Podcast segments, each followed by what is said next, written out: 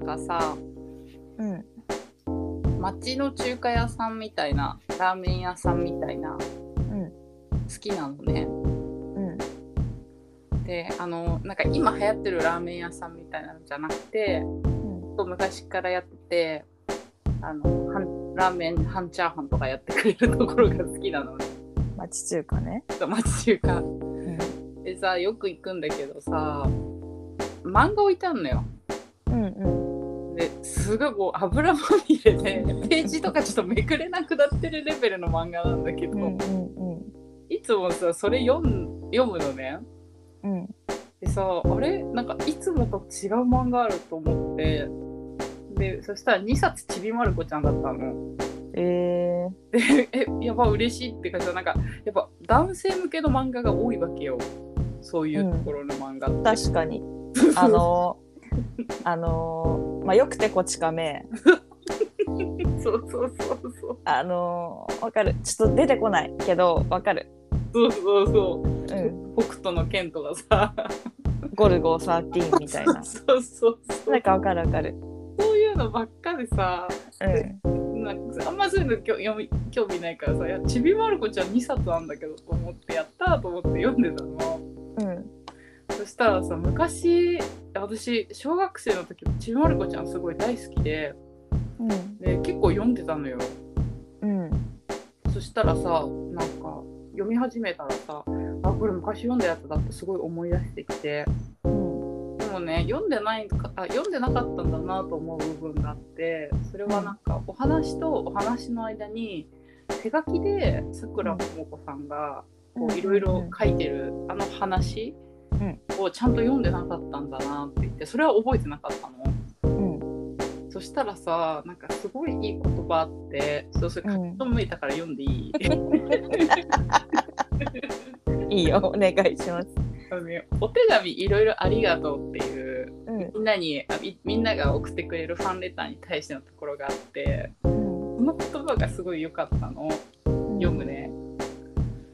毎回楽しませてもらっていますビートたけしの「オールナイトニッポン」のハガキ職人の方からとか枕を送ってくれた金沢の主婦の方漫画家志望の方学校で会ったことや家族のことやいろいろ喋ってくれる小学生の方みんなありがとね返事出せなくてごめんね。いつか出会えた時友達になって遊ぼう。うん。なんかめちゃくちゃ良くないと思って。うん。いつか出会えた時友達になって遊ぼうってなんかすごい素敵な言葉だなと思って。うんなんか市川もそういうとこあるじゃん。そうかな。他人他人って思っちゃうけど。えー、他人他人って思ってるけど常に。でもなんかさどっかでさいつもみんな仲間友達って思ってるじゃん。まあ魂一緒の人はね。だからなんかいい言葉だなと思ってしみじみしてうん。読んでたよって話 よかったねなんか、なんかよかったう じゃあ今日も始めていいでしょうか？ん、はいはい。じゃあ始めます。生意気映画は生意気しゃべりの編集、動画、音楽制作担当の秀村さんの推薦映画を市川と友達で見て生意気に感想をしゃべる時間です。前編では秀村さんに推薦映画の説明をしてもらい、後編では感想を3人でしゃべります。今回は後編。みんなでアッバス・キアロスタミ監督のトラベラーの感想を話します。この先、トラベラーのネタバレを含む可能性がありますので、ご注意ください。では、はい、秀村さん、よろしくお願いいたします。お願いします、こんばんは。よろしくお願いします。よろしくお願いいたはいします。、秀村です。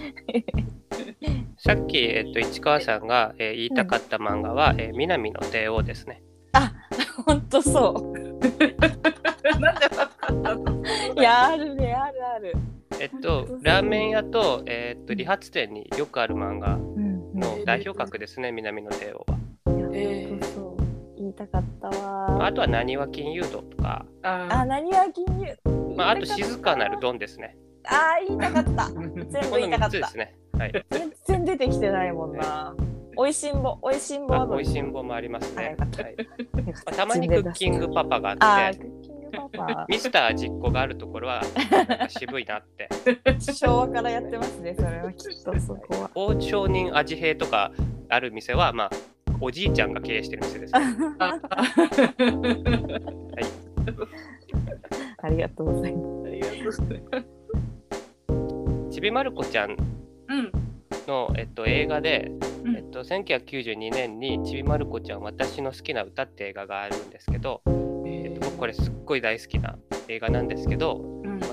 DVD とか出てないんで、まあ、気軽に見れないんで、なんかいつかどっかで気軽に見れないかなって思っててすごくちびまる子ちゃんらしい作品であってさくらももこさんのあのサイケデリックな一面もすっごくよく出てるあのこじこじとかで見れるようなあのシュールな面がすごく出てる映画なんですけど後半に向かって話がどんどんあの切実な大人のあの問題の話になってきてそれをまる子ちゃん子供の視点で描くっていう夢をいつ諦めるかっていうお話になるんですよ。えすごい感動的な映画なんで、なんか機会があれば、ーはい。ぜひ見てください。あ、はいはい。ありがとうございます。ちょっと私、秀村さんに聞きたいことがあって、あはい。先日あの私の最も推している「ザワオオン・ザ・マイクの」はい、さお、小沢さんですね。はい「ザワオオン・ザ・マイクオンザマイクの」あのーお試しコンビが何組かややるっていうのが告知していて、はいその一組がライブあるよってアントワネット解散してもう何ヶ月か経っちゃってますもんね。ちょっと膝の骨折が響いてますよね。はい、お皿ばっかりって、はかわいそうに。かわいそうなんですよ、本当。で、あのーその一組が発表されて、はい。あのーブレードランナーというコンビ、レードランナー。はい。はい、らしくて、はい。まあ、あの、ザワオと車太郎さんっていう、まあ足不自由にされた車椅子の方、あ、車椅子で生活されてる方のお試しコンビの名前えー、で、まあ、ライブ出るからと思ってパブサーしたら140件とかツイートされてて最近のツイートでえ？と思って、はい。で見たら映画だったんで、はい、そうですね。あそっか、まはいあ、そういう感じの名前だと思って。あでなんかどんな感じなのかなと思って。なんか SF ーあ、SF です。ですよね。なんか名作みたいなのが出てくる、はい。あの名作の域をちょっと超えてしまってる映画です。えはい、なんかこれ以前、これ以後みたいな映画なんです。ー、あなんで僕 SF にあ。おいておいてって感じはい、そうです、そうです。この映画がなかったらなかったものっていっぱいあるんです。合格機動隊とか、他にもいっぱいありますね。ここれがなかったらなかったものは。そうなんかどんな なんでそんなの？まあ本人に聞けよって感じだと思うんですけど、まあ、うん、確かに。なんでそんな名前？なんか私はランナーってついてるからなんか車椅子とかけてるのかなと思いつつ南アフリカのあのピストリウスさんっていうあの陸上選手が、えっと、片足が義足でブレード状の義足をつけて走ってる方だったんですけど、まあ、ブレードランナーっていう意味を持ってたんですけど、ドまあそことも関係あるかどうかわからないんですけどブレードランナーって言ったらやっぱりあのハリソン・フォード主演であのリドリー・スコット監督のバレエなんで、まあ、ズバリ見た見といた方がいいぞって感じですか？うーんと映画が好きで映画のの世界というか映画の時代性だったり歴史や文脈とかを踏まえたいと思ってる人は絶対に見た方がいいですし自分映画好きですって自負してる人でブレードランナー見てないって人とは話をしなくていいと思います。あ重要なまあこれはちょっとまあ言い過ぎで、まあ見てない人はかわ映画好きでだかわいそうなんですけど、まあなんでしょうね、あの、あまあ、ブレードランナーは撮っておいてほしいなっていうのは、まあ映画マニアの共通認識かなとは思います。へーじゃあタイミングあったら見てみよあの、未来の世界がやたら中国とか日本っぽいくてネオンがギラギラしている街っていう、うん。いなんかあるじゃないですか、はいはい。あれを最初にやった作品です。いわゆるサイバーパンクっていうものを、うんえー映像化したまあ初期の作品でうんなのであのこの作品から模範されたものがあまりにも後年多すぎてうん今のコンテンツに触れている若者がブレードランナーを改めて見ると古いって思われてしまうくらいあのうん。その型を作っちゃった映画なんで。映画史に残る作品であることは間違いないんですけどうん。僕はブレードランナーを紹介しろって言われたらお断りしますね。それくらいあのちょっと語るのに試される映画ではあるんで。なるほど。こいつはどうブレードランナーを話すんだ語るんだってちょっと値踏みができちゃう映画でもあるんで、はあ。そういう映画いっぱいあるんですけどじゃあ。大層な名前をつけてしまったって感じはい、ですか、ね。大層な、はい、大層すぎるというか 逆にすごいなって思いますあのよほどの自信が終わりでって感じです。なんだこいつらって思われても仕方ない名前ですねええだってそれこそうんまあ、ブレードランナーって多分商標登録とかされてるかどうかわかんないですけど、ワーナーブラザーズとか、なんか、ハリー・ポッターって名前つけたらもうどえらいじゃないですか。はいはいはい。もうそれ面白いと思いますけどね、ハリー・ポッターってコンビいたら。大人が止めますよねえ。そうそれで僕あそうと絶対止めると思いますし 多分商標登録引っかかると思いますしなんか僕その過去のなんか名作だったりなんかそういうのの名前かぶりを恐れない人たちを僕恐れてるて。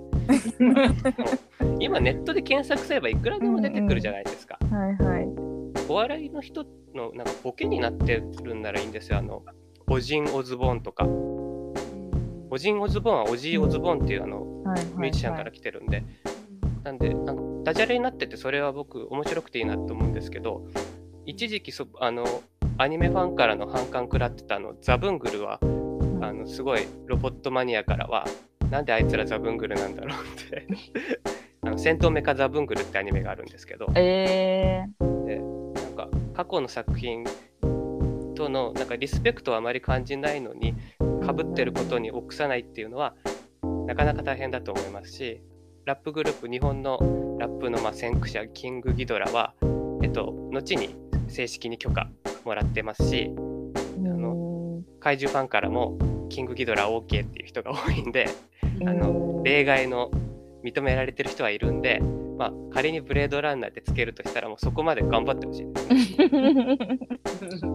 なるほど。はいまあでも一旦見てみます。はい 私は。で面白いですね、そういうなんか車椅子の人とコンビ組むのなんか、そうですね。他もなんか何組かあるみたいなんで。えー自分も一瞬なんか足おかしくしてた。いやだからなんかその下手したら 松葉生とそうですよね、通じ合うものがあったのかどうかわかんないですけど、松葉生と車椅子のコンビになりなりかけたって。それあれですね、あのゴッドタン初登場の三四郎を超えたと思いますね。それをやったら。あーウケる。あー楽しい。はい、すみません。はいすごい楽しくなっちゃう。いやいやいやそう、なんか舞台の上に松葉生といや面白いですよね車椅子がいると思ったら。あのざわつきますよね、絶対に。それだけなんか心配が勝るネタがいくら面白くても。あー楽しい。すみません。まあ、はい小沢さんの、まあ、今後に、まあ、はい。注目と期待ですね。そうですね。期待しかないので、はい。見せてくれると思いますよ。はい。今週の今週のざわおとかもね、やってみたらって、でもなんか何もないです。こんなツイートしてましたしかないです。活動があまりにもあはい、スーパーとか行って働く姿見に行かなきゃいけなくなっちゃう。練習してるとこ。はい ちゃんとレジ売ってたよっていう話をしなきゃいけなくなっちゃう。むずそうだからもっと活躍してテレビとかいっぱい出てくれたらやりたいですね。はい。はい。ありがとうございました。では僕からの話で、はい前前回ですね、えーっと僕あのフレームドっていうなんか映画当てゲームがえあって、うんあのワードルの映画版ですね。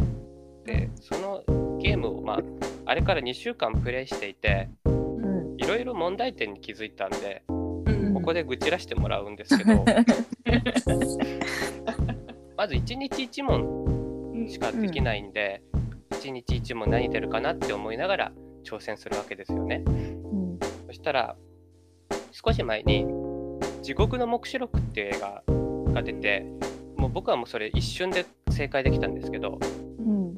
で地獄の黙示録かよし僕の好きな映画だ今今日はいい問題だったしクイズの出題になってる写真も絶妙なところで良かったなと思ったら次の日が「ゴッドファーザーで」いや同じ監督の映画に2日連続はダメでしょクイズの構成としてちょっと問題あるなと思ったのともっと前に、うん。あのホアキン・フェニックス主演の「ジョーカー」が答えだった日があってうん。そのジョーカーの次の日が「バーズ・オブ・プレイ」っていうハーレー・クイーンが主役の映画だったんですけどあのジョーカーの元カノですね。ハーレー・クイーンは。キャラクター的に。なのでもう関連する作品が2日連続続くっていうのは僕絶対こうクイズの構成として良くないと思う。確かにそれはもっとか考えてやってほしいなと思ったのとあとうん。海外で作られているゲームなんであの日本語のタイトルじゃダメなんですよ。英語のタイトルを入れないといけないんでうん。あのカール・ジーさんの空飛ぶ家って映画あったじゃないですか。うんピクサーの、あれがクイズの出題だった時があったんですけどカール・ジーさんの空飛ぶ家って日本語タイトルじゃないですか。うん。でオリジナルの英語のタイトルあれアップなんですよ。うんうんうん。なんかその全然違うそうなんですよ。全然違くてこれピクサーあるあるなんですけどうん。ピクサーディズニースタジオあるあるなんですけど全然違うんでなんかオリジナルのタイトルと日本語のタイトルがなんか全然違うことで起きている面倒なことだったり面白いことについてなんかまとめて今度話したいなって思いました。お願いしますはい、でこれからも多分このゲームの口は愚痴が定期的に言うと思います。はいはい。はい。ありがとうございます。はい。では、じゃあ、今週の推薦映画、トラベラーのあの紹介のおさらいをお願いします。はい、えートラベラーは、えー1974年、えーイランの映画です。監督は、え先ほどご紹介あった通り、アッパス・キアロスタミで、え彼の、え劇映画長編の、え第1作目ですね。えこの作品は、えっとイランの、え小さな町で、え勉強が苦手でサッカーが大好きな、え男の子が首都のテヘランで、えサッカーの代表戦があるということで、えーとかして、え見に行こうということで、えお小遣いを、えちょっといたずらとかしながら貯めたりして、え彼は、え目的が達成できるかどうかっていう、えー映画です。はい。はいありがとうございます。はいじゃあ、詳しくは前編を聞いてください。はい。はいでは、私の感想から、なんか本当に、なんか大好きな作品で、おなんかー全部ずっと大好きなのなんか、全部大好きって言うじゃん はいすいません 続けてくださいいやなんかそのなんだろう単純に何も感じないで好きっていう、はい。あのなんか今まで結構いろんなことをはい。あここも言いたいあそこも言いたいはいはいはいはい。ここは違うんじゃないかとかなんかいろいろ思ったけどもう今回は本当に何も思わず好きあって思っただけっていう、ーいや、そういう映画ってありますよね。うんなんかフィーリングがなんかすごいぴったりあって、なんかうん。あのもう映像とか音とか流れてくるものすべてが心地よくいやそうそうそう見てられるっていう作品ってありますよね。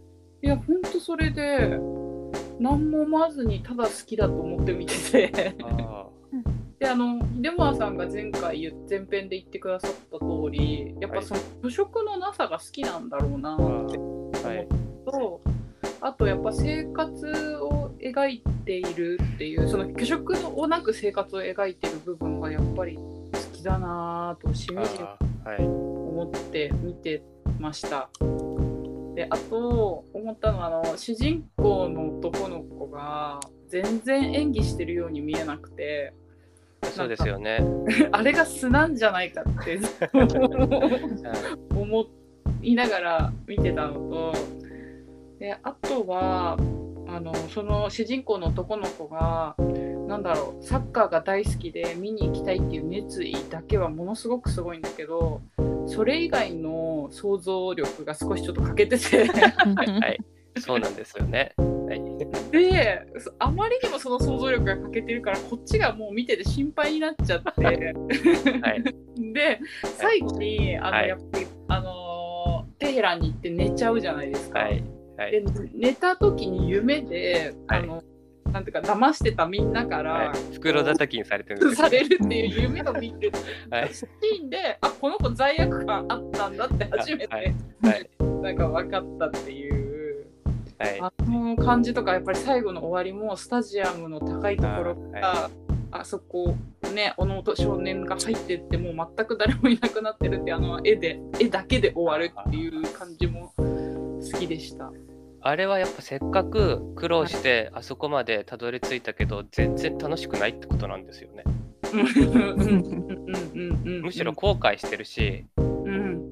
これだけ頑張ってしかも自分の結構手を汚してまであの目的を達成したのにもう不安とあの後悔の念でいっぱいなんですよね。なんかそこがいいですよ。なんかサッカーで夢中になって楽しくてうんみたいじゃなくてもう全然楽しくないのもありますしうん。やっぱりテヘランに着いたら彼はやっぱ自分の人生が変わるとやっぱ思ってたですからやっぱりあのなんでしょうチケット買おうと思ってあの前の列の列並んでたらイチャモンつけられるし売り切れた後にうんラフ屋からあの足元見られて買わされるいますし、うん。でその後あの客席着いた後なんか周りの人に馴染めない。うんうんうんうん。あのタバコの煙にまみれて馴染めないのもありますし、あのフラッと出かけてあのうん。プールに行ったら、あのガラス1枚隔てた、えっと都会のことを全く意思の疎通ができなさそうだっていうところもあって結構彼はあのもうサッカー見る前から結構こんなはずじゃなかったって思ってると思って 僕。うん。彼が望んでたものがことごとく手に入らなかったしその罪悪感でいっぱいだっていう、まあ、最後のあの遠くから撮ってるショットは本当になんか身につまされると思いますし、僕もこういう経験かつてしたかもなとか思いましたね。うん。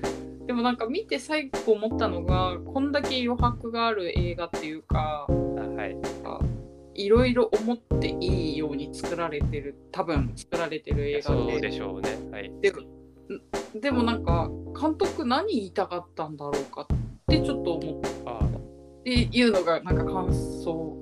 あまあ、そこを考えるのもまあ楽しいですしうん。何何だったんだろうって思う思ったまま何だったんだろうねあの作品って。感じながらそのあの映画のことを思い出すっていうことも僕はいいと思うんですけどそういう作品もいっぱいあるんでうんすけど、まあ、僕はやっぱりうん。後のこととかを考えるとうん。とこの少年を目を通してうん。この自分の不全感だったり自分の願望だったりが叶えられないようなところにやっぱ僕たちは生きていてあのその達成をを経てもえ満たされないものがあるっていうことをやっぱり子供ながらにそれがやっぱり分かりますしあのそこは本当に年齢関係なく共感するところだと思うんですよね。で前回言ったんですけど、まあ、この映画の制作の5年後にあのイラン革命が起きて世の中がどんどん変わっていくんですけど、えっと、監督は、えっと、この作品の後に子供を主役にした映画をうん。え2つ撮ってまして、うんえ1つは、えー87年に「友達のうちはどこ?」って映画をでその2年後の89年には、えードキュメンタリーなんですけど「ホームワーク」っていう映画を撮るんですね。でやっぱこの2つはやっぱり子供の目線を通して自分のいる暮らしてる環境ってのがあのあまりその溶け込めない人がいる自分とあの意思の疎通ができなかったり価値観の違う人がいてその中で自分の願望とかやりたいこと目的がことごとく あの叶えられないけど子供はけなげに頑張っていくっていううん。作品になってるんですね。で、ホー。ムワークは、えっと、ドキュメンタリーですごく変わった映画なんですけど、あのあるイランの小学校に行って、うん。え子供たち一人一人に監督がインタビューして、あの宿題は毎日やってて大変じゃないですかとか、誰に手伝ってもらってますかってことを一人一人聞いていくっていう映画で、えそこから子供たちは日々結構息苦しい世界に生きてるんだなって分かりますし、しかもその時あのイランとイラクの仲が悪くなってる時で、うん。あの朝学校の朝礼でもうあのなんて国威発揚みたいなことを子供たちがみんな大きな声で言ってて、まあ、その映像を見てすっごいゾッとするがやっぱり監督は子供のそういう暮らしとその不全感を通してうん。世の中のやっぱりうん行き場のないところだったりそれでも頑張っていく人たちを映すことでうん。なんでしょうねあの世の中の生きていくためのうん。糸口みたいなものを、えっと、探っていきたかったのかなって思いますしうん。やっぱりそういう人たちを見て監督がすごく勇気をもらってたんだと思います。えっと、その後にこっからさらに後にうん。えっと、そして人生は続くオリーブの林を抜けて応答の味風が吹くままっていう映画を撮るんですけど、まあ、やっぱ共通してますねそのテーマが。うん。人々の、まあ、暮らしを通してこの生きづらい世の中を生きていくそしてその人の心だったりその人のとの関係性の中にそういうそこをを楽しく暮らすヒントがあるっていうことを監督は模索したいからやっぱり虚飾のないものを取らなきゃその意味がないじゃないですか。それはうんうん。絵空ごと作り話じゃなくて。うんでうん。そういったものをやっぱこの作品からも最初から感じてるんで素晴らしいなと思いましたしあのさっき言ったあの「友達のうちはどこ?」って映画はこの映画好きな人は絶対に好きな映画です。もう。えー。はい。こっちもあの見てくれたらすごくいい映画なんで、はい。えー、友達のうちはどこ？ありがとうございます。見ます。見るものがどんどん増えて。大変だ。え、じゃあ、市川どうだった？感想感想感想って言ったら小学生ってどの国も本当バカなんだな。頭悪いって思いながら見てそれをぼなんか俯瞰で眺められる感じがすごく僕好きなんですよ。あのはい。あとあの朗読のシーンみたいなのあったじゃない。ですか。はい、待ってと思って。なんか小学生の朗読ってどの国も一緒なのと思ってあの感じ。でなんかあの読み方。そのあ朗読の仕方？なんかそれが言葉は全然わかんないのに。えもう同じじゃんと思って。やっぱなこれ何これと思って。こんなことあるんだと思って。なるほど。確かに言葉は違うのにね。うん、一緒のなんか発音というか なんか小学生独特の 特有のはい。あれじゃんと思って。えーって思ったのが感想です。なんかその賢明な子供よりもなんか本当にだらしなかったり落ち着きなかったりうん。なんか愚かなあの子供を見てる方が僕はすごく楽しいっていうか、うん。あの是枝監督もやっぱり子供には絶対に演技させないっていう方針の人なんですね。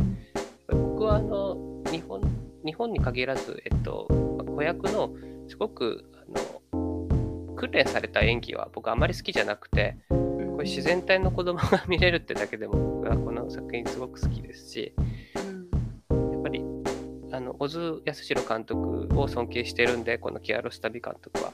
うん。なんかその子供の姿を見てそそれでやっぱり計算されていないあのコントロールされていないものがやっぱり子供っていうのはすごく出るんですよ。大人と違って、だからそこをやっぱりその映画の中で感じ取るってことは、えっと、大事なことだなって今思いますね。ううん。んなんかしかも体罰のシーンあったけどはい、なんかすごいですねなんかそれもそれでも何何にも屈することがないこの子を見てるアホでしかない。友達はさその音聞いてる声聞いてるだけでさなんか心配になって泣きそうになってるのにさ。あの子の顔いいですよね、あの友達の。友達のあの顔がすごく愛おしい感じがした。そうですね、感想がないで有名な私なんですけれども、はい、ちょっとまた質問というか、はい、うん。どうかな、どういうことかなっていうのが、うんなんかあの、映画、映画を見てるっていうよりも、なんか映像を見てるみたいな感じだったんです。その写真を見てるみたいな、こう、多分見せたい絵があるんだろうなっていうふうに感じて、で、これ、なんか初長編そうで、ですね。はい、この監督の。だからその前ってどういうものを撮ってたのかなってちょっと思った。えっと、これの4年前に、えっと、短編で、えっと、パンと裏通りっていう、えっと、うん。作品が、を撮ったんですけど、えっと、まあ、これも子供が主役の映画で、えまあ、子供が、えっと、お使いかなんかでパンを、えっと、買ってで家に帰ろうと思ったら あのお腹を空かした犬に会ってしまって、どうしようっていうねアホな小学子供が好きなんですね。そうまあなんかあのピンチの子供が好きなんです好きなんですね。へえや本当多いですそういう。この。それもなんかやっぱ映像の。あと白黒なんであの似てるところは多いと思いますし。やっぱりキアロスタミ監督は、えっと、写真家でもあるんであの街街とその人とその風景と生活をその一枚の画角から全部切り取りたいって気持ちはあったと思いますね。なんかその感じは感じました。写真撮るって言われたらなんか納得はい、せざるを得ないって感じです。偉そうに。はい。私から以上です。あはい、あとなんか音楽が終始重たかったなって思いました。あそうですね。あはいなんかなんかえこのシリアルなこと起きるんじゃないかみたいな気持ちに。あ、わかる。確かに。ですね。はい。うんうんうん僕もっと明るくできなかったんかいっていう。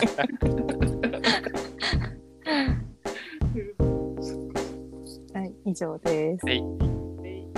じゃあ、最後に秀村さんの感想とか好きなシーン教えてください。はいえっと、前回僕は、えっと、この映画で、えっと、すごく好きなシーンがあるって言って、そのどのシーンかというと、えっと、カメラを、えっと、売りつけようと思ったらうん思ってるような金額にいかなかったんでカメラ売るのをやめてそのカメラを使って商売を始めるんですね、まあ、写真を撮ってあげるからうん。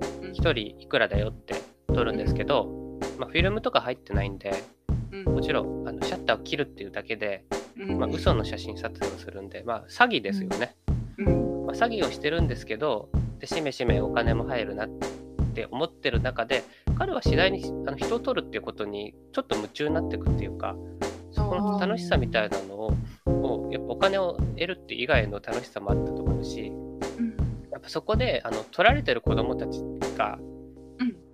済ます済まして撮る子もいればうんちょっと恥ずかしくてはにかむ子もいたりしてそれぞれみんな表情が違くて実際にあの子たちは、えっと、そのそこにいた子供なんで、うんまあ、監督が「えっと、君がおいで」っつってあのカメラ「はいここ立ってはい撮りますよ」って多分やったと思うんですけどうんそれぞれ本当に本当に撮られている子たちうんですよね。あの物語の中で撮られてるっていうだけじゃなくて本当に、えーと、キアロスタミ監督とそのカメラマンの人が撮ってるものを撮っててなんかそこにやっぱりあの映画っていうあの枠の中劇の中物語の中からはみ出した本当の人の姿が出ていて僕はあのシーンがとっても好きなんですよ。うん、で、えー、やっぱりでそのシーンになんかこの映画の悪いことをして いろいろな目に遭うっていうあのお話の中でなんか結構唯一って言っていいくらいその彼の目的意識の外にある救いだったりその楽しみみたいなのが出てて、なおかつそのお話のストーリーから外に出るだけではなくて映画の外にも出ていてとても素晴らしいなって思いました。なのであの、これからこの作品を見る以外であの何でしょうこの物語ストーリー主人公の目的から外れたり映画の物語からも外れてしまうことってしばし映画ってあるんですよ。なんでそういうこともちょっと意識してみると映画はより面白く見れるんじゃないかなって思います。へえー、そっか全くもなかった視点だった確かに。はい、意図しないところに飛び出していくってところで映画がすごく良くなることって結構ありまして、コントロールされてないもののやっぱり素晴らしさってことをすごく分かってる監督なんで、キアロスタミ監督は。長編の1作目からもうそれが溢れ出てるっていうところが本当に素晴らしいなって僕見て改めて見て思いました。うんうん、なんかあともう一個ちょっと気になったこと言っていいですか？はい。あのともあのかの表情の可愛い友達いるじゃないですか。はい。最後のあの夢で、はい、あの友達もその中に、はい、い。ましたね。それもこの中にこの子いるんだなってちょっと思ったっていうそれだけなんですけど。まあホラー言わんこっちゃないみたいな感じでしょうね。うんうんうんうん。やっぱりあの嘘の写真撮ってる時も心配。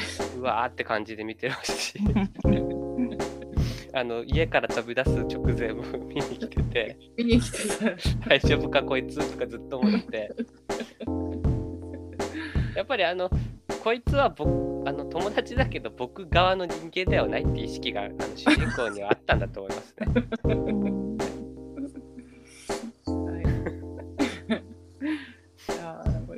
終始笑顔で微笑みながら見せてもらっていました。はいでよかったですって見てもらえて。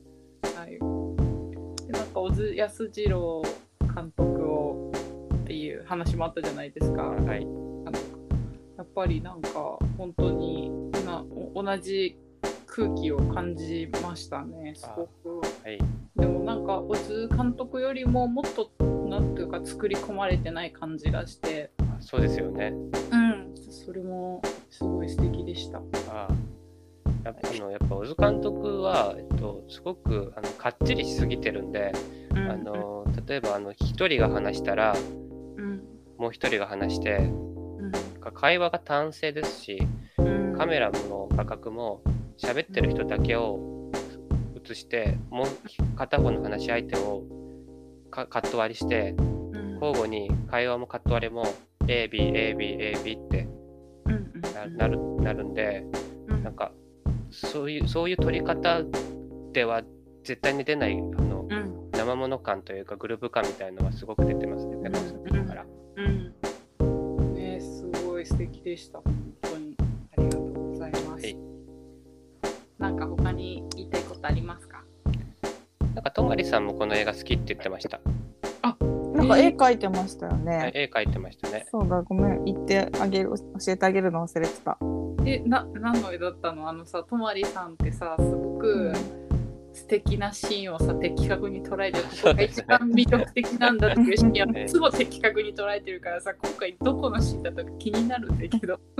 ごめんごめん言ってあげてなかったね、うん、あの主人公と友達2人が並んで歩いてるところですね、うん、あへえやっぱりな。素敵なところをいつも捉えてるよなあのあのとまりさん絶対この映画好きだなと思って紹介したんで。へえー、そうなんですね、そっそっちょっと後で見てみます。はいぜひ見てください。あのまさにそのシーンを切り取ったような絵ですね、はい、うん。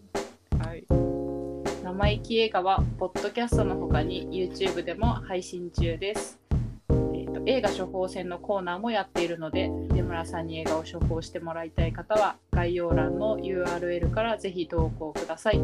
秀村さん、ありがとうございました。ありがとうございました。はい、ありがとうございました。うわーいやー楽しかったね。また今週もさ。よかったね、毎週毎週好きな映画が増えて。うん、よかった。本当いに。いいい人生だよ、ほんと。だようね。ん。なかなかないよ。本当本当ありがたすぎる。ね、楽していいもの知れて。